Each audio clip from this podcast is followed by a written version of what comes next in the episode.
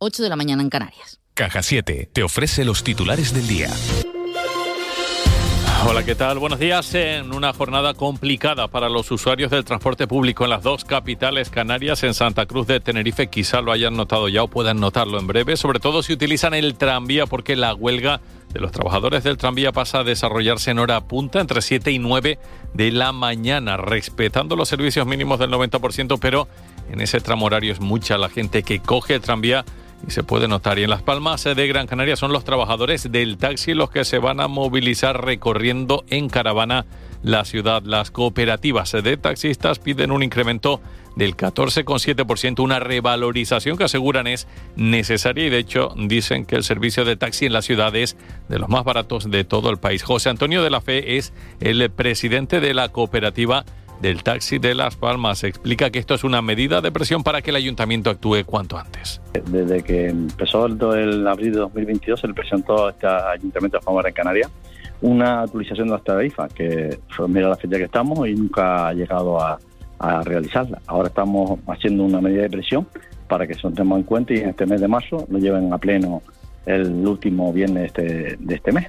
Por cierto, cuidado también con la niebla que está dificultando la circulación en el sur de Gran Canaria, que ayer también se notaba y mucho en Lanzarote. Y sigue la huelga de los letrados de la Administración de Justicia y el problema se va acumulando y multiplicando conforme pasan los días. Son siete semanas ya de huelga indefinida. La situación es muy grave y además esto se suma al colapso que ya existía en los juzgados. Todos los procedimientos que ahora se están suspendiendo no tienen fecha para realizar si nadie sabe cuánto se acabarán retrasando. Cristina Santiago es abogada y defensora judicial.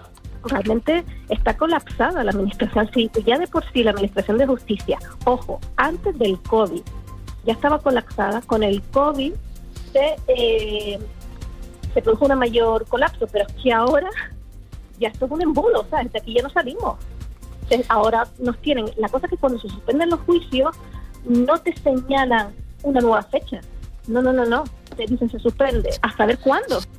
Y el precio de las hipotecas no ha tocado techo ni de lejos. Los expertos aseguran que el incremento del Euribor seguirá en los próximos meses. Verónica Rodríguez es responsable de comunicación de la Asociación de Usuarios Financieros. A su fin afirma que no preocupa este incremento, sino la velocidad a la que se está produciendo. Pide a las entidades bancarias que asesoren y que sean sensibles con cada caso porque no es deseable volver a un escenario de impagos como en la crisis pasada.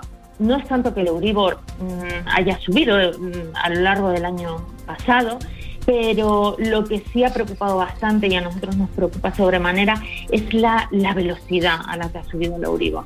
O sea, estamos hablando mm, de que en un año eh, hemos pasado de un medio punto negativo a, prácticamente un 4 en el que estamos ya, ¿no? Y esta madrugada se celebraba en Estados Unidos la ceremonia de los Oscars de Hollywood. La gran triunfadora ha sido la película Todo a la vez en todas partes, que se hizo con siete estatuillas, entre ellas la de mejor película, mejor dirección y mejor guion. Además, la de mejor actriz eh, para Michelle Yeoh. Mejor actor ha sido Brendan Fraser por su papel en La ballena y la alemana Sin novedad en el frente recibió el premio a mejor película extranjera y un total de cuatro galardones. 8 y 3. Proteger las cosas que más te importan es una tranquilidad. ¿Te gustaría agrupar todos tus seguros en uno y pagarlos en una sola cuota, mes a mes? Cómodo y sencillo. Descubre esta y muchas ventajas más con el plan Disfruta Seguro de Caja 7. Consulta condiciones en cajasiete.com. De la noche al día, Canarias Radio. En Cristalam tenemos la solución definitiva para el exceso de calor en edificaciones. Nuestras láminas de control solar 3M para cristal con una reducción térmica de más de un 80% y libres de mantenimiento son eficiencia energética en estado puro, sin obras, sin cambiar los vidrios, en exclusiva en Canarias, solo en Cristalam. Visítanos en cristalam.com. ¿Tienes plan para esta Semana Santa? Plan no, planazo. Escapada romántica en Hotelito Rural Planazo. Ir a un pedazo hotel con spa. También planazo. Y un buen homenaje en un restaurante. Más que planazo. Esta Semana Santa, como aquí, en ninguna parte. Islas Canarias. Campaña cofinanciada por el Fondo Europeo de Desarrollo Regional como parte de la respuesta de la Unión a la pandemia de COVID-19. Eva García.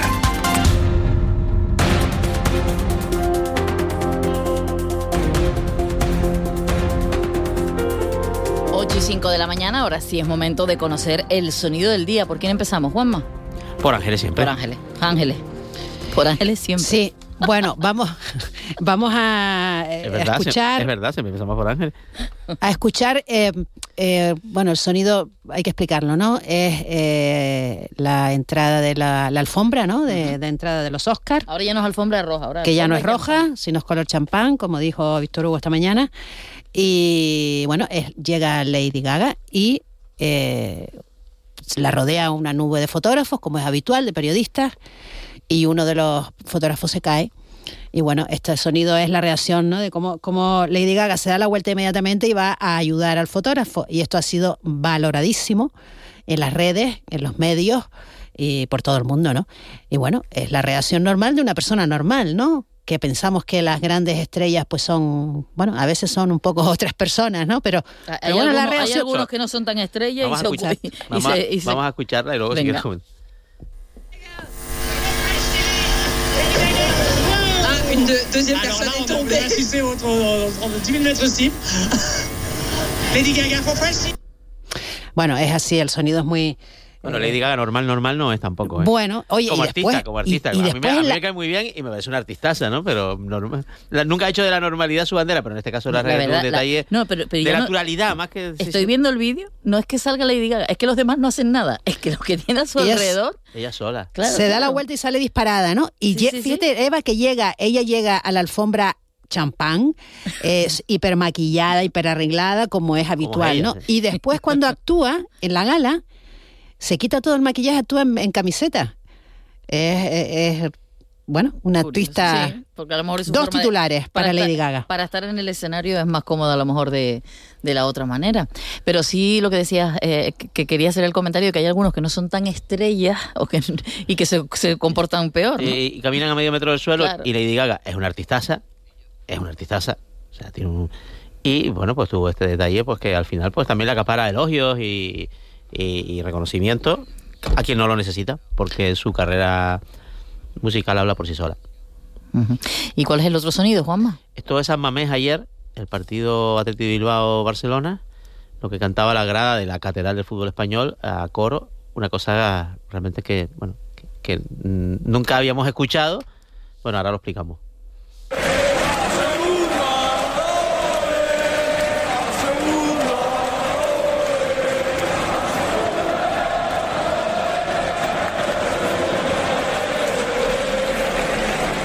Nunca en un campo español se le ha cantado al Barcelona a segunda OE, porque el Barcelona nunca ha estado en peligro de, de- bajar a segunda división. Solo hay tres equipos del fútbol español que siempre han estado en primera, que son el Atleti Bilbao, el Barcelona, o sea, los dos equipos que jugaban anoche, y el Real Madrid, ¿no? Pero claro, ahora creo que esto es lo que se va a encontrar el Barcelona a partir de ahora, a raíz del escándalo este de, los pagos al, vicepresidente de los árbitros, ¿no? Que es una presión de- de determinadas aficiones, también de algunos clubes, para forzar una sanción muy dura contra el conjunto azulgrana, ¿no? Que, por ejemplo, el descenso a segunda división, que suele ser un poco el, castigo que en otros grandes clubes europeos se ha producido, por ejemplo, la Juventus de Turín, por otro motivo, otro escándalo de otra, de otra, de otra, de otra naturaleza. Un partido además el ayer que tuvo polémica, porque al final también las decisiones de- del- del árbitro y del VAR le dieron la victoria al Barcelona, al que quiere mandar a segunda, pero que va camino de ser campeón de liga. Pero no me, no me imagino que, que el Barcelona en segundo. No, no, vamos, yo tampoco, yo tampoco. no me imagino las presiones que pueden subir la, la entidad encargada de, de, de poner la penalización para, para es que las consecuencias, además las consecuencias económicas, ¿no? Para la liga, ¿no? Ya, ya no para el Barcelona serían catastróficas, para la liga también porque perdería un poco. Aunque ayer el, el- el Real Madrid dio un poco la sorpresa al anunciar que se va a perdonar, va a ser personar como perjudicado en el procedimiento judicial que hay, no contra el Barcelona como entidad, sino contra los expresidentes del Barcelona, Sandro Rosell y, y José María Bartomeu, ¿no? Con lo cual el Madrid, que hasta ahora había estado un poco de perfil en este asunto, pues acelera en contra de su bueno de, de- de su rival es- necesario, porque es que el Real Madrid y el Barça se necesitan. Una forma también, Juanma, de saber todo lo que está pasando en, en el caso. Que se aclare, que Claro. se aclare. Sí, sí. Que se aclare porque es que realmente siembra unas sospechas, sobre todo el- Bueno, el, fútbol, ¿no? Sobre evidente. cómo funciona el fútbol, ¿no? Evidente, evidente. En Lo que pasa es que también hu- hu- hubo otro sonido que no lo cogí, que es que eh, el Cholo Simeone le preguntaron sobre el tema este de que el Madrid estaba un poco metiéndose en, en esa guerra contra el Barça y dijo, cuando se abre una puerta se abre una ventana también. como diciendo que igual sale también que el Madrid también se le ayuda a los árbitros de alguna manera por algún tipo de estímulo, ¿no? Con lo cual, esto, en fin, esto entre pillos anda el juego, pero esto es a lo grande, no es el caso mediador. Bueno, vamos a intentar hablar con el siguiente invitado, que parece que, va a tardar un, poquito, pero bueno, el asunto del, del Barça va a seguir, Juanma. Además, estamos en una semana importante para el fútbol, porque el clásico, que así lo denominan, un enfrentamiento entre el Real Madrid y Barça, pues siempre es noticia te guste o no el fútbol, es un movimiento en el entorno del, partido, incluso de la economía, y luego aquí en casa tenemos el, el derby también el, fin de semana. Sí, por eso, por eso eh, eh, empezando por, por el clásico, por eso el partido de ayer de anoche del Barcelona era tan importante, porque era bueno le daba la oportunidad de mantener ese colchón de, nueve puntos sobre el Real Madrid, que al final lo, lo, logró en un partido que quizás no mereció ganar el Barcelona. Y sobre el derby del fútbol canario, ¿qué decir? Pues le, llega en, mal momento a ambos, ¿no? El Tenerife porque no, el Tenerife porque no da más de sí. El Tenerife está condenado a, vivir una temporada en la cual hablaremos de otra temporada de transición. Esto el Tenerife tiene como una temporada que, que aprieta un poco y, y, muestra opciones de ascenso que al final pues, eh, pues no, lo ha consumado. Y luego pues le pasan como la, la estadística que lleva es como un, un año bueno y tres de transición pues este es de transición, claramente. Eh, los resultados de las últimas tres semanas pues le han quitado cualquier ilusión de acercarse a los puestos de, cabecera de la tabla. Y en cuanto a las palmas, bueno, mm, lleva Paulino Rivero, presidente del, Tenerife. Hoy hay un, hay una entrevista en, en, uno de los periódicos canarios, me parece que en la provincia, y bueno, reconoce sin ambajes, ¿no? La, que, la Unión Deportiva es favorita, ¿no? Lo que pasa, y, que, pasa que el conjunto amarillo lleva un último mes malo, ¿eh? malo, donde partidos que debió ganar, como el de la Andorra, todo el partido con uno más lo empató, ahora este resultado contra el Málaga, eh, ha perdido un poco la chispa y, ese, ese, aura que, le había colocado en el liderato, ¿no? Y entonces llega en un momento difícil, el partido es decisivo, sobre todo para Las Palmas. 8 y 12 ya tenemos al invitado a través del teléfono, está con nosotros el consejero de Transición Ecológica, Lucha contra el Cambio Climático y Planificación Territorial del Gobierno de Canarias, José Antonio Valbuena, muy buenos días. ¿Qué tal? Buenos días, un saludo cordial. Gracias por estar con, nosotros en una semana en la que además el gobierno, a través del presidente, usted también estará presente, viaja a, Marruecos. Sí, esta semana eh, tenemos una, un viaje a Marruecos que, hicimos, que ha anunciado tanto el portavoz del gobierno de Canarias como el propio presidente, acompañado de, de una delegación comercial y tener distintos encuentros con, el caso que me ocupa, eh, tanto con el ministro de, Industria como con el ministro, perdón, ministro de el ministro de, Energía como con el ministro de Transiciones, como con la ministra de Transición Ecológica, bueno, pues, pues, para ver cuáles pueden ser las sinergias entre entre ambos campos competenciales. Hay varios asuntos que queríamos tratar con, con usted, consejero, además asuntos muy muy diferentes y de, y de varias islas. Vamos a empezar con el tema de la eólica marina, tanto en, tanto en Lanzarote como en Fuerteventura, que han descartado para esas dos islas por parte del gobierno de Canarias. La, la planificación, lo, que son los POE, el Plan de Ordenación de los Espacios Marinos, eh, es un mandato de la Unión Europea hacia los distintos territorios que forman el, que forman el territorio europeo. ahí incluso España ya tenía algunas, algunos anuncios previos de, sanciones precisamente por no ordenar los espacios marinos. ¿En qué consiste? Bueno, pues consiste en todos los espacios costeros que son susceptibles de recursos, pues definir cuáles serían los, los recursos más óptimos o los usos más óptimos. Eh, de manera que, eh, por ejemplo, en una zona que se entienda que es de agricultura, pues no se permite otro uso que no sea la agricultura. En una zona que sea para un uso recreativo, pues se, sepa que es para un uso recreativo. Se hace lo que se hace en tierra por parte de los municipios con los planes generales, en mar, en este caso por parte del competente, que es el gobierno de España. Eh, eso no significa que se vayan a desarrollar. Después nosotros tenemos una competencia clara y sobre todo consolidadas a raíz del artículo 4 del Estatuto de Autonomía, eh, donde esto tiene un efecto claro y notorio sobre el territorio y lo que hacemos de aquí al 2027 es en nuestro, en nuestro propio instrumento de planificación, que es el Plan de Transición Energética de Canarias, definimos en, en el plazo de vigencia del POEM en qué espacios realmente son necesarios desarrollar. Y en ese caso en Canarias, pues básicamente en Lanzarote y Fuerteventura no es preciso desarrollar ningún tipo de eólica marina y por eso eh, nosotros en el PTK no lo contemplamos. Otra cosa distinta en la agua de Gran Canaria, donde en principio con el con el sistema de almacenamiento energético, con el salto de Chira, eh, es donde realmente se van a poder desarrollar este tipo de infraestructuras porque la capacidad de generación eléctrica que tienen es de tal calibre que precisan en tierra sistemas potentes de almacenamiento y eso de aquí al 2027, donde único lo vamos a poder tener, es en, en, la isla Gran Canaria, en el Salto de Chira. Eh, por eso nosotros insistimos que una cosa es la planificación que se diseña de aquí al 2027 y, y con, con, con, esas previsiones donde el Estado tiene que ordenar todos aquellos espacios en los que se pueda, es decir, delimitar eh, las superficies marinas donde se puedan colocar este tipo de infraestructura y otra cosa es donde realmente se desarrolle. Nosotros entendemos que nada más que se va a poder desarrollar en la isla Gran Canaria, esta visión es compartida con el gobierno de España y ahora vendrá, bueno, pues el desarrollo de los reglamentos específicos y después los procedimientos de concurso para definir exactamente en qué zonas realmente se van a ocupar y qué instalaciones, qué empresas y con qué tecnología. Yo lo digo porque hay muchas noticias de proyectos que están sobre la mesa, pero son esos, son proyectos. Hasta que no tengamos un concurso que tendremos que lanzar de forma conjunta el gobierno de España y nosotros, pues evidentemente no, no, no, lo único que hay son ideas. Bueno, pues dentro de esos planes de ordenación del espacio marítimo, ya lo ha dicho, para Gran Canaria sí, Lanzarote y Fuerteventura, tal y como incluso había acordado. El otro día hablábamos, por cierto, nosotros aquí con los pescadores, tal y como había acordado con pescadores de Lanzarote y Fuerteventura, no se va a instalar ningún aerogenerador. Y en esta isla nos quedamos en Fuerteventura porque el gobierno también ha negado, son noticias de la pasada semana, pero no le habíamos podido preguntar, el carácter estratégico de crear una ciudad de cine junto a las dunas de Corralejo, eso que, conocemos todos como Dreamland, el proyecto que estaba para la isla de, Fuerteventura. Eh, descartado, por tanto, por parte del gobierno también ese, ese proyecto? A ver, es un informe que se hizo desde los departamentos de la Consejería de Transición Ecológica, en la, el Departamento Territorial y Departamento de Biodiversidad.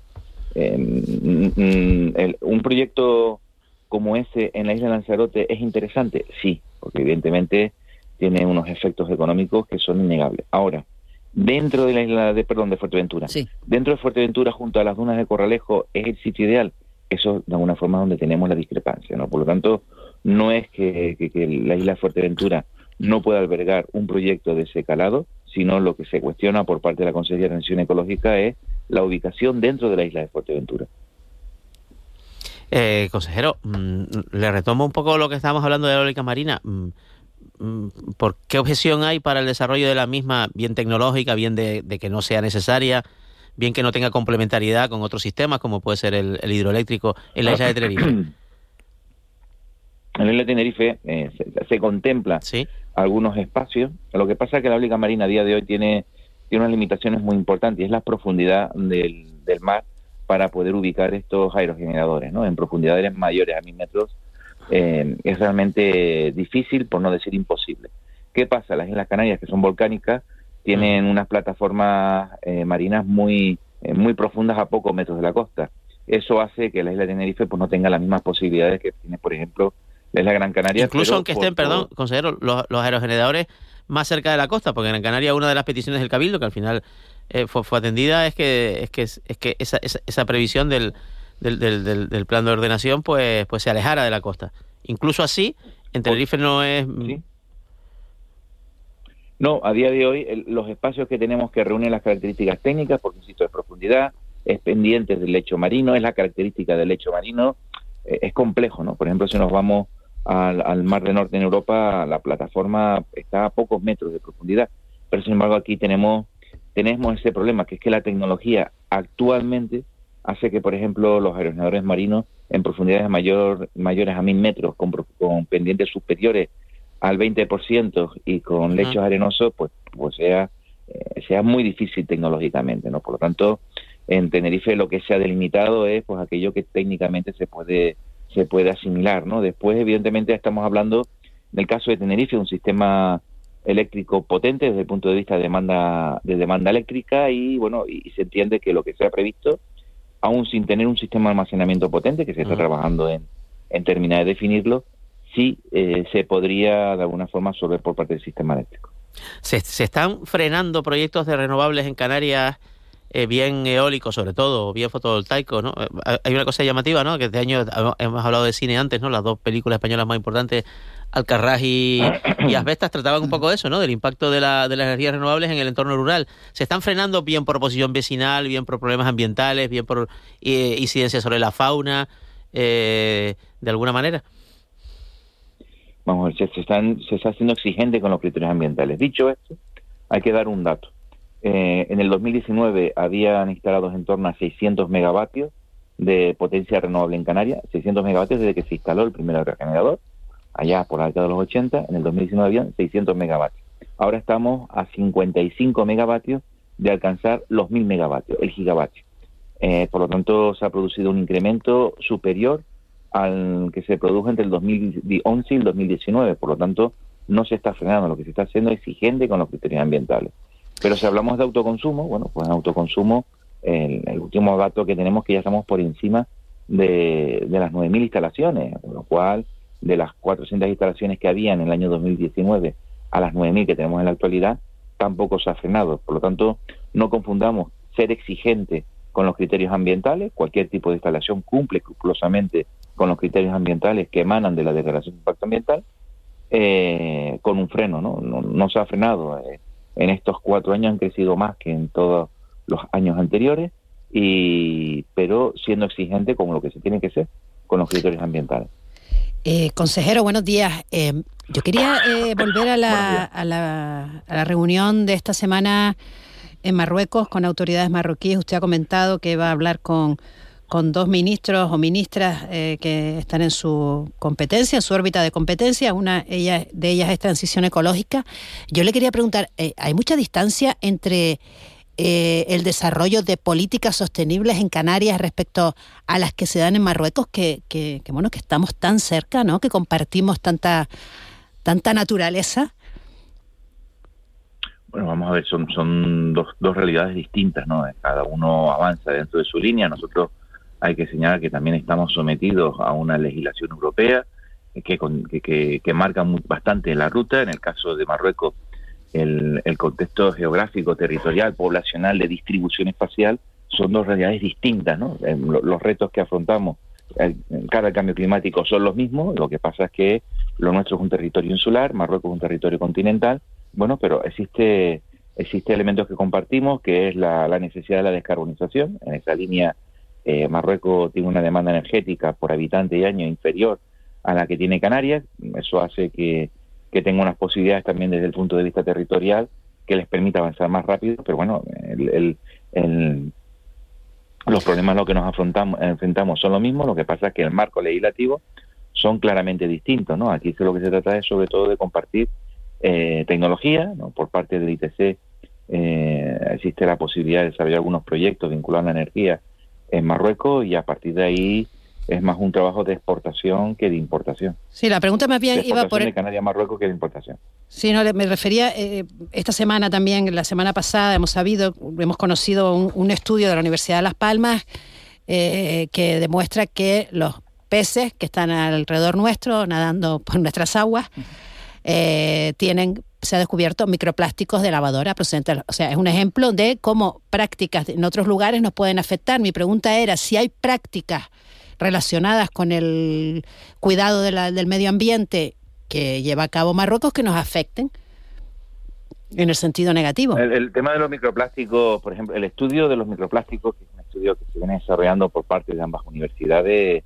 eh, no, no, solo un efecto un efecto de las prácticas que se desarrollan en Marruecos. El problema no, no, no, me refiero, eso era un ejemplo respecto a prácticas de otros países, de otros territorios que nos afectan, porque sí, vivimos en el mismo no, planeta. No, no, no, es, nos afecta lo de todos los países, incluso lo que hacemos nosotros. Por ejemplo, los microplásticos, que de lo que estamos hablando, sobre todo provienen, las microfibras, de nuestros propios mares, ¿no? Es decir, nosotros en la lavadora, cada vez que ponemos una lavadora, y ese agua termina en el mar, eh, eh, independientemente de los distintos sistemas de tratamiento que tienen, ese, esas microfibras eh, terminan en el mar que provienen de nuestras lavadoras, ¿no? Muchas de ellas son plásticos, ¿no? Más, eh, incluso hay estudios que revelan que parte de esas aguas que por medio de depuradoras después son reutilizadas para el riego agrícola, eh, pues nos encontramos también con, con determinados tipos de, de, cultivos agrícolas que tienen microfibras, ¿no? Procedentes de la lavadora. Por lo tanto, eh, estamos en un contexto global y nos afecta todo lo que hacemos todos, ¿no? No, no podemos delimitarlo exclusivamente a un territorio a, un, ámbito geográfico, es, una realidad. O sea, que no tiene una preocupación especial en relación a, Marruecos.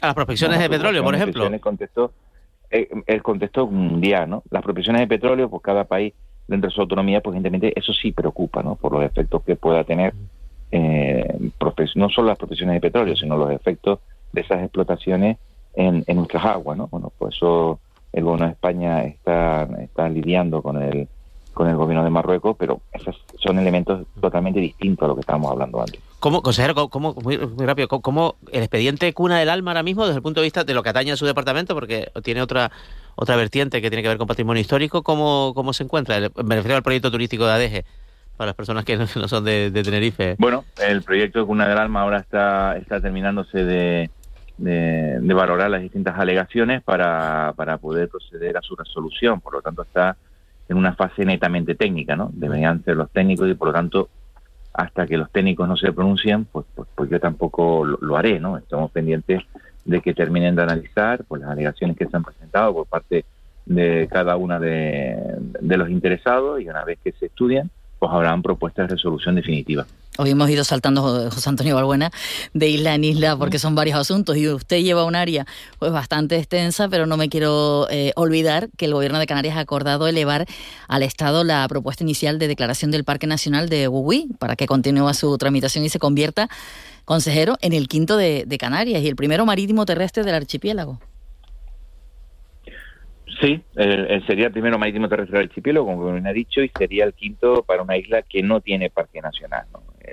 se han visto que la zona que se plantea eh, por parte del Cabildo, con el que se ha trabajado intensamente, el Cabildo ha soportado bajo sus espaldas la mayor parte del desarrollo de este expediente que ahora se remite al Estado y es bueno pues esa declaración de un entorno importante dentro del contexto del contexto de Canarias eh, por, sobre todo por la, por la biodiversidad que alberga desde el punto de vista vegetal, eh, bueno, pues ese, ese, quinto parque nacional en Canarias que, estaría en Gugui, en la isla de Gran Canaria. Ahora se abre un proceso donde se tiene que elaborar eh, una propuesta conjunta entre el Estado y Canarias. esto le corresponde a, a los autónomos de parques nacionales para posteriormente, cuando esa propuesta esté elaborada de forma conjunta, eh, remitirla, aprobarla en Consejo de Ministros y remitirla al Parlamento, ya que la declaración de los parques nacionales se hace por, por, por, el Congreso de los Diputados. Eh, es una proposición legislativa y ahí, bueno, pues estaremos de alguna forma a los requisitos y a los criterios que son exigentes, no, no es fácil la declaración de un parque nacional, ahora se ha mandado documentación que tenemos que suficiente para poder montar el expediente, pero bueno, estamos hablando del máximo del máximo instrumento de protección territorial que, que existe en, el Estado español, además eh, muy muy empeñados en preservar una, una identidad de todos los parques nacionales y bueno, ahora empezó un camino que, que no es sencillo, pero mm, dejando de reconocer que no es sencillo, mm, también hay que reconocer que no es imposible. Y ahí, bueno, pues tendremos que seguir trabajando de forma conjunta las tres administraciones, Cabildo Insular de Gran Canaria, Gobierno de Canarias y gobiernos de España. José Antonio Balbuena, consejero de Transición Ecológica, Lucha contra el Cambio Climático y Planificación Territorial del Gobierno de Canarias. Gracias por estar con nosotros. Buen día. Buen día, un saludo cordial. Un saludo y por atender todas eh, las preguntas con tantos temas diferentes que lleva el área del, del consejero. Ahora hablamos de educación antes de llegar al tiempo de tertulia, a ver si nos da tiempo, 8 y 28 minutos de la mañana, porque el gobierno de Canarias celebra, lo va a hacer en Las Palmas, dos importantes eventos de formación profesional entre el 20 y el 22 de marzo. Rosario Gañán, directora general de formación profesional. Muy buenos días. Buenos días. Formación profesional y educación de adultos del gobierno de Canarias, que los adultos a veces piensan que ya no tienen, no, no pueden estudiar, no tienen posibilidades y a todas edades se puede estudiar. Por supuesto, y además tenemos que tener en cuenta que la formación a lo largo de la vida es fundamental y esencial para que las personas continúen dentro del mercado laboral eh, no solo que continúen, sino que puedan hasta mejorar dentro de su de su mm, mm, itinerario profesional. ¿De qué se trata estos dos actos que tienen previstos para mediados de este mes de marzo? Mira, tenemos dos actos que se unen en un momento determinado. Empezamos el lunes con el Congreso Canario de Formación Profesional. Eh, en este caso, lo que queremos es pues dar a conocer esta formación profesional dual que viene con la nueva ley de formación profesional es fundamental porque para el curso 24-25 ya todos los ciclos formativos tienen que ser en, la modalidad dual. Hemos dado un impulso desde hace dos cursos para acá con una fuerza tremenda, incrementando el número de plazas, de grupos, de ciclos en, en dual para estar preparados cuando se tenga que, que, que implantar la ley completamente. Des en cuenta que la ley salió en marzo del 2022, pero todavía no ha sido desarrollada. Estamos en el proceso de borradores del Real Decreto que desarrolla la ordenación de esas enseñanzas y que, y que trae una flexibilidad tremenda para podernos adaptar mm, rápidamente a las exigencias del sector productivo en cada momento. Además, eh, la inminente entrada en vigor de la nueva ley que regula la formación profesional a partir del próximo curso, entendemos que puede traer cambios, que, que se necesita formación para asumir estos cambios. Bueno, eh, lo que necesitamos mm, más que formación es el profesorado. Eh, en, eh, lo que tenemos es, vamos a ver, por un lado, el profesorado se está formando constantemente, se van a implantar dos módulos nuevos en los ciclos formativos, que es el de digitalización tan importante enfocado a cada sector productivo y también el de sostenibilidad van a tener esos dos nuevos módulos todos los ciclos formativos. El profesorado ya lo hemos estado formando desde hace mm, tres, dos cursos para acá en digitalización, en su sector productivo y, por y en sostenibilidad. Y eso ya nos lleva a que su formación se está adecuando cada vez más, por supuesto, a lo que necesita el mercado laboral, porque también hemos incluido desde hace dos cursos los cursos de especialización, que, que son para alumnado ya titulado, eh, tanto de ciclos formativos de grado superior como de grado medio. Para dar esos cursos de especialización también hemos venido dando una formación muy específica al profesorado. Claro, directora, adaptar eh, los estudios a la oferta que existe real, porque a veces nos empeñamos en que haya unos estudios, pero luego no hay, no hay salida.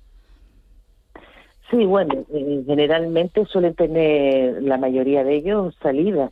Mm, la verdad es que tenemos una inserción laboral para, para el, el, momento que tenemos de paro juvenil bastante elevado al del alumnado que tiene formación en ciclos formativos. Y, y, la pena es que no tenemos suficientes titulados de ciertas especialidades que no son tan atractivas al alumnado, pero que tienen una inserción profesional muy alta. Por eso eh, empatamos este congreso con, los campeonatos eh, canarios de formación profesional y lo hacemos para que eh, eh, lo hacemos abierto a toda la ciudadanía para que tanto padres como alumnos puedan ver en situación cómo se trabaja, qué competencias están adquiriendo el alumnado y lo están viendo in situ, cómo, se, cómo el alumnado está desarrollando sus competencias y además compitiendo. Va a ayudar que a partir del 10 de abril comiencen las prescripciones para que también el alumnado pueda ver y, y, poder decidir qué es lo que quiere estudiar. Directora, buenos días. ¿Cuándo vamos a tener una formación profesional dual como la del País Vasco, por ejemplo? Con ese nivel de inserción con el tejido productivo tan, tan, tan, tan, bien engrasado. Bueno, vamos a ver. hay que tener en cuenta una cosa, ¿eh? El, el, País Vasco, es verdad, que tiene una experiencia de formación profesional y una apuesta muy grande desde hace muchísimos años, pero también es verdad que ellos se enfocan mucho a su formación profesional justo a, un sector productivo que ellos tienen en la parte industrial, sobre todo enfocado a la parte de, de lo que es fabricación mecánica, de todo este tipo de cuestiones. Ellos tienen menos oferta formativa que, que podemos tener nosotros ¿eh? en variedad. Ellos no tienen muchas familias profesionales implantadas. O sea que también hay que conocer cómo ha trabajado cada uno. Nosotros de las 23 familias profesionales, perdón, de las 26 familias profesionales que tenemos títulos de formación profesional, tenemos implantadas 23 en Canarias decir, estamos dando una variedad bastante amplia. Si es verdad que trabajamos más o tenemos más enfocado a los sectores mm, mayoritarios que tenemos en Canarias, como puede ser eh, la parte de hostelería y turismo, la parte de comercio, por supuesto, porque tenemos que adaptarnos un poco también a a la, al sector productivo que nosotros tenemos. Rosario Gañán, directora general de Formación Profesional y Educación de Adultos del Gobierno de Canarias, gracias por estar con nosotros. Ya la próxima semana estaremos atentos para conocer los detalles de ese Congreso Sí. de Formación Profesional Dual de Canarias. Un saludo, buen día. pues re- recuerden, 2021 el Congreso y 21 y 22 los skills. Buen día. Nos apuntamos las fechas. Buen día. 8 y 35. De la noche al día, Canarias Radio. Después de un largo paseo, sacas de la mochila una botella de agua. Bebes el último trago y guardas la botella de plástico para después depositarla en el contenedor amarillo para que se convierta en la mochila de alguien, que después... En la economía circular, cuando reciclas, los envases de plástico se convierten en nuevos recursos.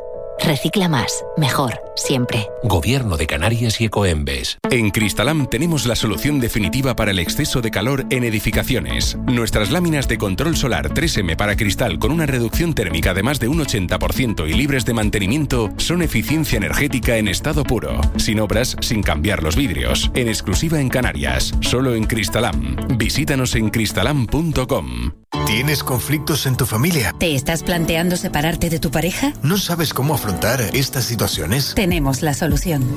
La mejor manera de arreglar las cosas. Centro de Mediación de las Islas Canarias, en Santa Cruz, La Orotava y Los Cristianos. Cita previa 922-615-099. Servicio gratuito. Centro de la Familia y Gobierno de Canarias. ¿Tienes plan para esta Semana Santa? Plan no, planazo. Escapada romántica en Hotelito Rural. Planazo. Ir a un pedazo hotel con spa. También planazo. Y un buen homenaje en un restaurante. Más que planazo. Esta Semana Santa, como aquí, en ninguna parte. Islas Canarias. Campaña cofinanciada por el Fondo Europeo de Desarrollo Regional como parte de la respuesta de la Unión a la pandemia de COVID-19. Eva García.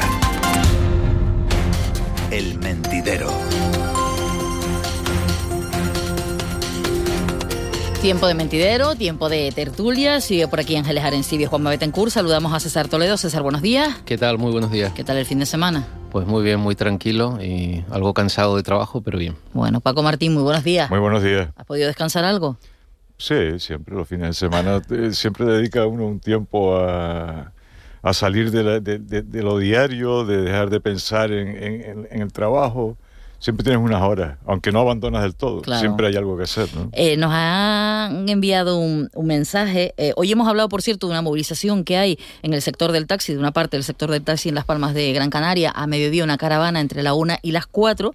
Y nos han enviado también mensajes que hay eh, mucha gente que ha intentado subir al tranvía, pero recordemos que también los trabajadores del tranvía en Tenerife han convocado paros todos los días laborales entre las 7 y las 8, y cua- bueno, 7 y 2 y las 8 y 47 de, de la mañana y esto se ha notado a primera hora, teniendo en cuenta también, en el caso del tranvía, que mucha gente ya utiliza este transporte, entre otras cosas también porque es gratuito en, en los últimos meses, pues se ha notado mucha afluencia y gente que no ha podido coger el tranvía a primera hora, pero bueno, para eso son las movilizaciones, para Sí, que se note. muchísima gente. De hecho, se ha notado mucho el incremento de, de- de usuarios en el tranvía. En, en las horas En punta. guaguas, y las guaguas, en las horas punta, eh, la- la- las plataformas de los tranvías están a, a tope, tope, de a tope. gente, pero a reventar de gente. ¿no? Hombre, es que, es que es el medio de transporte en el área metropolitana. Pero, Sí, que- desde la- que el la tranvía, desde que el tranvía se instaura... Es fácil de renovar el- el- los, los bonos en las propias Sí. paradas del tranvía. Te lo pone fácil. Pero bueno, vamos a ver. Y otra de las huelgas que también hemos hablado durante la mañana es la huelga de los letrados, que está teniendo consecuencias y va para dos meses y es que no se sabe cuándo podrá tener una, una solución. Pero hay conflicto de los letrados de justicia. Parece. Ah, no, Porque no- es un conflicto, es un conflicto que, que pasa desapercibido. Es decir, no, no ha habido, no ha habido en los medios de comunicación. Nadie se ha hecho que... Paco, yo creo que no, Paco. La semana pasada verdad, y resulta que es un conflicto que afecta enormemente a muchísimos ciudadanos, ¿no? que afecta a su vida, a su Más de- pertenencia. No, lo que pasa, Paco, que son dos meses. Entonces, al final hay, hay temas de actualidad. Hay Yo, yo voy a salir en defensa también de, del trabajo que hacemos. Y, por Sí, ejemplo, sí, en sí. este programa hemos llamado, no, solo hemos llamado a los que están en, en huelga, sino también a las consecuencias que hoy lo hemos tratado y los trabajadores que allí sí están trabajando, que dicen que ellos están haciendo Pero es que este todo lo posible para... para- Paco, e- este conflicto, eh, a medida que avanza, lo decía esta mañana, la abogada, ¿no? A medida que pasan los días, pues se va aumentando la bola, esa bola, ¿no? Y, se va, y, y- y los medios de comunicación yo creo que de forma paralela también han ido aumentando eh, yo- la tensión a este conflicto. La semana Sí, pasada pero ya había creo- muchos titulares pero claro, hablando de las cifras, de, de las pérdidas y de las situaciones. Ahora, sí lo que me gustaría es, es conocer más situaciones eh, específicas, ¿no? Más casos concretos, ¿no? Porque eh, tiene que estar abarcando a, a- a Solo- una solo el variopinta... civil, el laboral afecta muchísimo. Claro, solo en el tema laboral, la gente que les han dado juicios para 2024, para 2000, que no saben ni fecha, es que ya... No, bueno, No, pero se suspenden y, y- no se señalan. Y casos como, Claro. como el que escuchábamos esta mañana, ¿no? de que nos explicaba la, la- la abogada. Eh, yo la última cifra que vi creo que eran 300.000 vistas suspendidas y más de mil millones de euros bloqueados en el juzgado. O sea, mil millones de euros nuestros. O sea, de gente que tiene un conflicto, que tiene una, una, una, una una pensión de- una asignación, pensión de- una pensión de alimentos, una pensión de alimentos para, de alimentos para para, hijos, tu ¿no? hijo, Porque- o sea, cualquier tipo de cosa. Y están allí en, en la, en la cuenta del, del juzgado y no te la pueden entregar porque hay un señor que no firma. que no firma. Claro, que no pero, pero, firma. pero el dinero es importante, César. Pero lo que decía Ángeles, los casos que estamos viendo de gente que está angustiada Eh, porque no le resuelvan su Exacto. problema. Yo creo que, a ver, yo creo que hay dos cosas. O sea, lo primero, el derecho a la huelga de, de los letrados eh, es indiscutible, por supuesto, y yo no tengo na- ninguna objeción eh, sobre el tema. Eh, la causa de la reivindicación, de, que es obviamente económica, de su sueldo, pues no sabría tampoco posicionarme. Lo que sí tengo claro es que la justicia no está mal porque cobren poco ellos. ¿eh? O sea, yo creo que la justicia está mal por otros muchísimos motivos y por el mal funcionamiento de la administración de justicia. Antes de esta huelga ya había muchísimos retrasos y, No, no. y muchísimos y, problemas. y sobre todo por algo en lo que nunca se entra, porque como siempre le damos el matiz político de quién nombra a los jueces, de quién no los nombra, de si son tuyos, de si son míos, de no sé qué.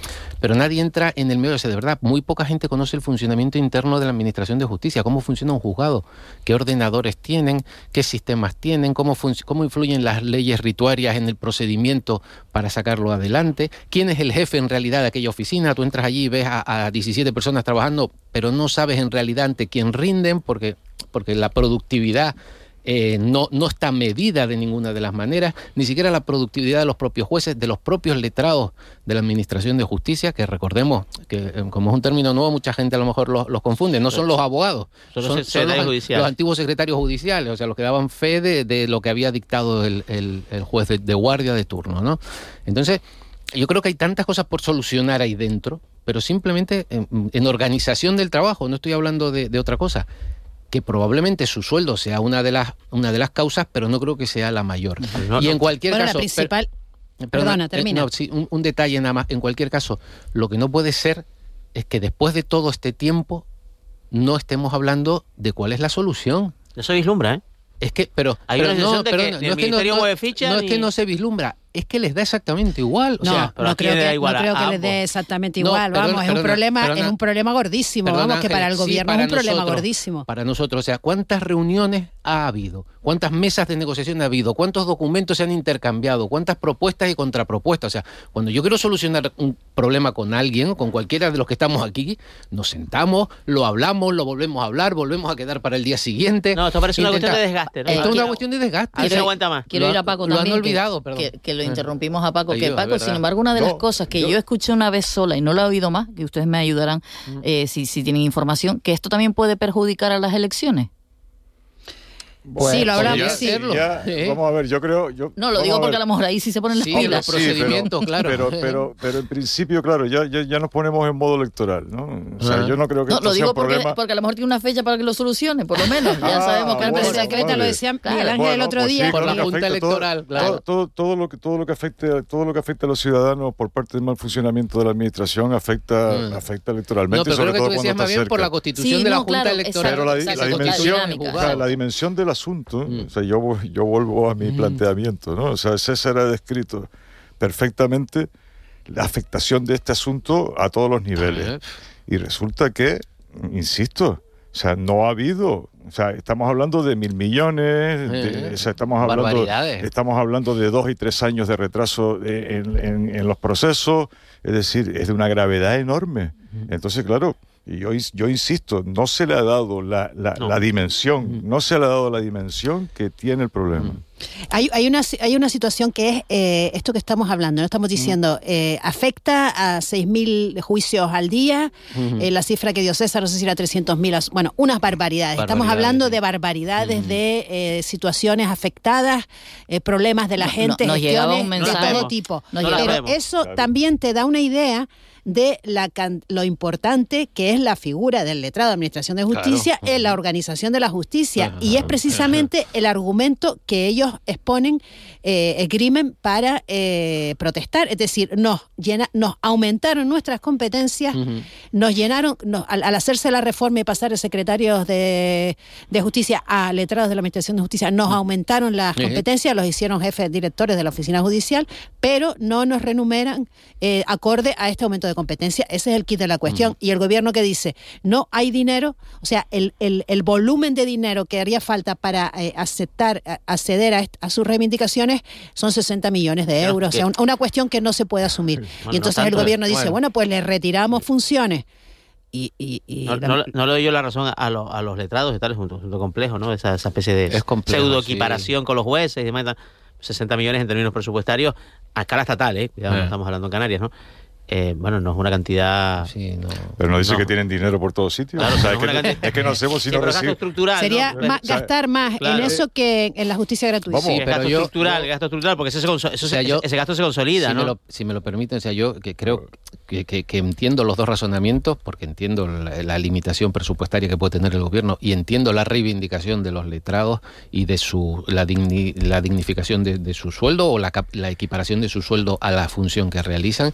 Lo que no veo es que los derechos fundamentales de las miles de personas que se están viendo afectadas no le interesan a nadie. Absolutamente a nadie. Bueno, sea, nosotros ahora que lo estamos hablando aquí, pero cuando salgamos por la puerta ya no. Entonces, creo que la noticia no debería ser la huelga, la noticia debería ser que se han encerrado en una habitación en Madrid unos señores del comité de huelga con unos señores del ministerio y que no van a salir de ahí hasta que lo arreglen, sea cual sea la solución. Claro. Que Pero a mí me llama la atención, pero sí que se reúnen lo que dices tú, pues una vez a la semana. A mí me llama la No atención. llegan a acuerdo, vuelven dentro de otra Eva, semana. Me llama la atención el, el hecho de lo- el- los servicios mínimos, ¿no? Que en otras, en otro tipo de conflictos los, los servicios Claro. mínimos prácticamente anulan Sí. los efectos de la protesta ajá. y en este caso estamos escuchando casos que Terrible. eh, con un punto, vamos, en nuestra en, en- con Derechos sentido común tú dirías, oye, Eh, pues eh. es un debería ser un servicio público que este señor que hay que operar de cáncer eh, pueda llevarse a cabo la operación porque Bueno, en- en este realmente caso, lo por- que pasa es que falta una firma para que este señor tenga eh, tute- tutor. En, en este caso, por ser, por ser precisos, no es exactamente una operación, es una colonoscopia. Bueno, pero que, claro, es que es una algo prueba relacionado diagnóstica que, con que una necesita enfermedad. autorización, que no hay quien firme la autorización, porque el secretario judicial, perdón, el letrado de la Organización de Justicia no firma, y entonces esa prueba no se realiza a un paciente de cáncer, cuidado. y son las consecuencias. A un paciente de cáncer para, hay- el, cual, para el hay- cual esa prueba diagnóstica hay medidas es urgente. Hay medidas eso te digo que razonablemente- hay medidas de protección en causas de, de- de violencia de género, hay medidas de ayuda eh, a, los- a, a la manutención, hay dinero que está bloqueado, o sea, que el juicio hay- del caso de, hay- de Ro- de Romina, son el- razones el caso para de que sea- Romina, el caso de Romina no se servicios mínimos, no no se ha puesto fecha al juicio, aunque en principio el ámbito del derecho penal estaría entre los servicios mínimos, pero no se ha puesto fecha a ese juicio ya demorado, demoradísimo del asesinato de Romina Celeste. eh, y la razón que se ha dado es la huelga de los, de los letrados de la Administración de Justicia. Ya, pero Eh, las vamos- partes en este sentido, porque por ejemplo, o sea, es, es un conflicto Las entre el ministerio no, y funcionarios la de justicia. parte, porque ¿Qué tiene que ver? hay una ¿qué, parte, tiene- o sea. qué tendría que ver? Aunque esté limitado al órgano de los jueces, yo creo que el Consejo General del Poder Judicial tendría que decir algo, ¿no? De Hombre, alguna sí, manera, claro, porque el, el funcionamiento de todo esto mm, Como se, mínimo- se- se tambalea si lo- porque los secretarios son los secretarios son a- el eje, a el eje- mediar al menos, ¿no? A mediar entre el, el eje de la y ellos. relación entre, entre el, el justiciable y el Ah. justiciado, ¿no? Bueno, como, como ellos no lo van a solucionar, nosotros tampoco en, en 20 minutos de radio vamos a hablar de, de otro asunto. Y vamos a hablar de las pensiones. Eh, este fin de semana hemos sabido que, que en Francia sí que están sacando adelante ese sistema de pensiones, la reforma. Es verdad que polémico y con protestas. Y aquí hoy el gobierno y agentes sociales se van a reunir de nuevo, será esta tarde. Pero parece que tampoco van a sacar un, un acuerdo en principio porque ya lo- la parte patronal, los empresarios han dicho que, que al final va a ser un gasto precisamente para ellos, para los Bueno, la empresarios. propuesta del gobierno tiene el apoyo de comisiones y UGT y el, al parecer el visto bueno de la Comisión Europea, ¿no? Consiste en resolver el, el, el, el, el problema sin solución aparente, ¿no? Del caso es que cada vez vamos a ser más los que cobremos pensiones, menos los que aportemos y la necesidad de que eh, de que se de que sea, se financie, ¿no? De que se financien las pensiones y entonces eh, la solución cuál es, pues ingresar más dinero, ¿no? Ingresar más dinero y después también otra de las de los elementos de la propuesta de- del gobierno que a mí me llama la atención y que me parecen bastante razonables es la posibilidad de elegir entre eh, cotizar 29 o 25 años, ¿no? Y que los 29 años descartes los dos años peores, ¿no? Como se hace en algunos deportes, que descartas tus peores resultados. Bueno, pues tú cotizas por 29 años y los dos años peores Y los quitas. y cuando son todos de la malos, ¿cómo puntuación, ¿no? hace? ¿Cuándo se puede coger los buenos? A ver No, cómo en velas así, o sea, En en menos malo, ¿no? te descartas tus Claro, esa es la parte, esa, La, esa la es la Fórmula parte, 1, la Fórmula 1 en su momento también. esa es la parte, digamos, eh, bonita del asunto, ¿no? Pero claro, es, es- es muy, es muy complicado. Es muy complicado. Ahora dice, oye, se, se van, se van a subir, porque claro, cuando hablamos de empresas, no hablamos de Movistar, que todas no son ni Movistar, ni, eh, o sea, No, y además hay un hay- Santander. hay- la mayoría de nuestras mayoría empresas son, eh, son pequeñas empresas Sí, con uno, dos, tres trabajadores, que cuando le suban las cotizaciones sociales a esas pequeñas empresas, vamos a ver dónde van a quedar. Eso por un lado. Luego, respecto a los trabajadores, respecto a los trabajadores, oye, se van a subir, se van a subir eh, la- la- la- las aportaciones a partir del- de los sueldos de 52 mil euros, que puede parecer un sueldo, uf, ¿no? Hombre, el, el do- Eh, es- que- ¿Quién cobra es el doble- 52.000 el euros? doble, el, el doble, cobra. el doble Sí, del salario medio. y en- mucha gente que es tampoco- el doble, que no lo cobra. El doble del salario medio en Eh, España. pero hay mucha gente que lo co- que- Es el doble del salario medio en. España. Y, Pero quiero y- decir, y- eso- y más eso un doble. sueldo- eh, y- eso un sueldo- Y dos eso veces y media el, el- el salario medio en Canarias. ¿eh? Es, es un sueldo, digamos, excesivo desde el punto de vista para, para el, eh, llevar una vida razonable, cómoda, que es a lo que se aspira, toda sociedad aspira, ¿no? O sea, ¿a qué aspiramos? A, hacer, a, a- a vivir con menos dinero. Porque claro, lo que vamos a hacer, no, no, vamos a, no vamos a fomentar cosas. Yo estoy de acuerdo que ahora viene un boom, porque pertenecemos a una, a una generación Sí, que ya estamos llegando a ese periodo de tiempo y que bueno, y que va a haber un desembolso enorme. Pero claro, es que le metieron mano a la caja de la seguridad social. Se, se ha utilizado el dinero de esas pensiones para hacer otro tipo de cosas los ¿Cuál? gobiernos anteriores. ¿Cuáles? No, coño. La caja, de la, la caja de las pensiones fue utilizada, se mezcló, se utilizó dinero de la caja de las pensiones para afrontar temas de presupuesto del Estado. en, la- en la- en el mandato de Rajoy. Paco, y no solo Pero- vamos a hacer no, más, pero- pero- sino que vivimos No. más. O sea, Se- porque se ahora la no, no, longevidad se está tiró de la hucha, digamos de la Claro, hucha. de la caja de las pensiones. De, de la hucha, pero se por, por lo, devuelto. por lo general el, el sistema de pensiones tiene un problema de infrafinanciación. Porque por Pero- otro lado todos estamos de acuerdo mira, o todos se defendemos empezó a que tirar- se empezó a tirar del- en la época de- en la época de Zapatero y, y ya, ya Rajoy vio el camino allanado. Vamos a ver, Dice, yo bueno, creo pues que- si este tiró, yo tiro No, pero vamos a ver, el- y, se, y, se, y, se, y, se, y se vació la hucha. El, el- el sistema de pensiones es el agujero negro de las sociedades eh, mm, modernas del, del primer mundo, porque es muy difícil de, de financiar y, genera dos mensajes Ah. contradictorios. El primero es, bueno, esto no se va a poder pagar y cuesta mucho a, la- a los, a los profesionales y a las empresas. Y punto dos, ¿estamos de acuerdo en que las pensiones tienen que ser dignas y que tienen que llegar a todas partes y las no contributivas tienen que subir Mm. Hombre, y se tiene que actualizar contra el. IPC? Sí. Y claro, una cosa y la con- defender una cosa y la contraria es complicado. Mira en Francia. Sí, pero En yo creo que un antes estado, de eso- perdona, un estado del bienestar en Francia, ¿no? Que, que ellos llegaron muy, avanzaron, avanzaron, avanzaron. Sí, la- bajaron la ¿eh? jubilación a bajaron la 62 años. jubilación a los 62 años. Y ahora resulta que se ven que se ve, ¿y cómo pagamos esto? Pero ahí en Francia la, la posición es de los más bien de los sindicatos y de y de digamos de, de- de los trabajadores más que de la patronal. En el caso de, de España, yo creo que la COE lo que tiene es un poco el, el lógico ataque de cuernos, si se me permite la expresión, en el sentido de que esto lo ha pactado el gobierno con los agentes sociales y con Bruselas y luego ha ido a los, empresarios y le ha dicho, esto es lo que hay, fírmalo. Y entonces la COE, que ya se ha visto un poco, con razón o sin ella, un poquito ya eh, a veces pues apretada un poco en, en- en una expresión del trágala, pues ha dicho, pues no Bueno, tragamos. Bruselas, se nos vende que Bruselas, que es la reforma que pide Bruselas. No, Yo- la yo pida no, que la acepta. que- bueno, eso está por Bueno, ver también por Bruselas todavía. pide una reforma Eh, para eh, seguir recibiendo las pagas del programa de resiliencia. Eso, eso está por ver todavía desde el punto de vista de esos tres años que propone el ministro. De decir, oye, si en tres años mm, no tenemos el dinero suficiente, eh, buscaremos los recursos. Pero claro, eso lo dice él, pero él va a estar dentro de tres años. O sea, ahí también hay unas dudas en Bruselas A ver, yo respecto creo, a que, esto. yo creo que, que el tema de las pensiones, eh, tal y como está planteado eh, ahora, eh, el año pasado, el anterior gobierno, el anterior y el anterior, estamos eh, revolviendo exactamente la misma Mm. porquería. Estamos Claro. intentando ajustar algo que no, que no tiene ajuste de ninguna. cuadran. Que Claro. no cuadra ni va a cuadrar jamás en la vida. Eh, compartimos, como decía Juanma, que todo el mundo tiene derecho a una pensión digna, por supuesto que sí. Que hay que buscar la manera de financiar esa pensión digna también, por supuesto que sí. Pero lo primero que hay que hacer es gestionar correctamente el fondo de las pensiones. ¿Y puede salir hoy un acuerdo sin los empresarios?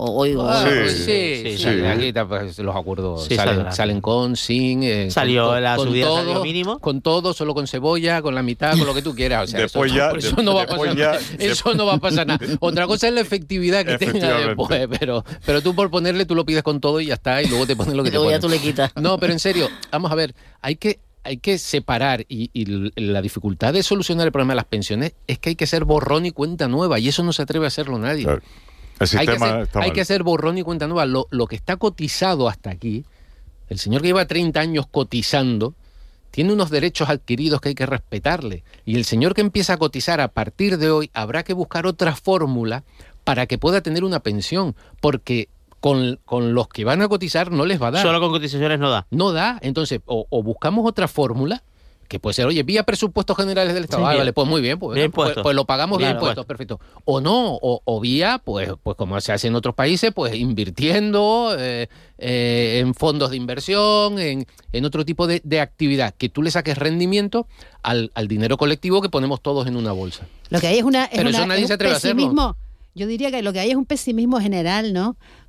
Una broma general de, Ujú. de, de- de entre la gente decir, bueno, si cobramos, ¿no? Para cuando yo te jubilar, Claro. bueno, sí cobramos, Sí ¿no? No cobramos. hay como, no hay mucha confianza, ¿no? Pero Bueno, lo que no. pasa, ¿sabes pasa? Que luego, luego se dice, ay, vivimos en un mundo muy contradictorio, decimos, ¿y cómo se resuelve esta situación de envejecimiento y demás y tal? Pues con inmigrantes. Y luego dice, ¿y queremos inmigrantes? No. Bueno, claro, por- claro, Por claro. favor y tal. Eso es lo mismo- Eh, ¿Cómo, cómo encuentro la salida a este laberinto? Eso, eso es lo mismo que, eso es lo mismo que con las energías limpias. Queremos, sí. queremos, Queremos queremos- limpias, no, sí, pero la queremos allí, sí. no, a- Queremos para mí no. Los molinos aquí no. Sí, hay- O sea, hay- hay- es Eh, Juanma, todo la vez Eh, en, en- Toda la vez en toda todas la vez partes. en todas toda la vez en partes. todas partes. Bien Hay, un movimiento en. Estados Unidos, hay un movimiento en Estados Unidos que, que tiene mucho que ver con esto, sobre el tema de las renovables, además que se llama el NIMBY, ¿no? NIMBY es Not in my backyard, ¿no? Mm. No en mi patio trasero. Claro. Es decir, yo sí quiero renovables, por supuesto porque las defiendo.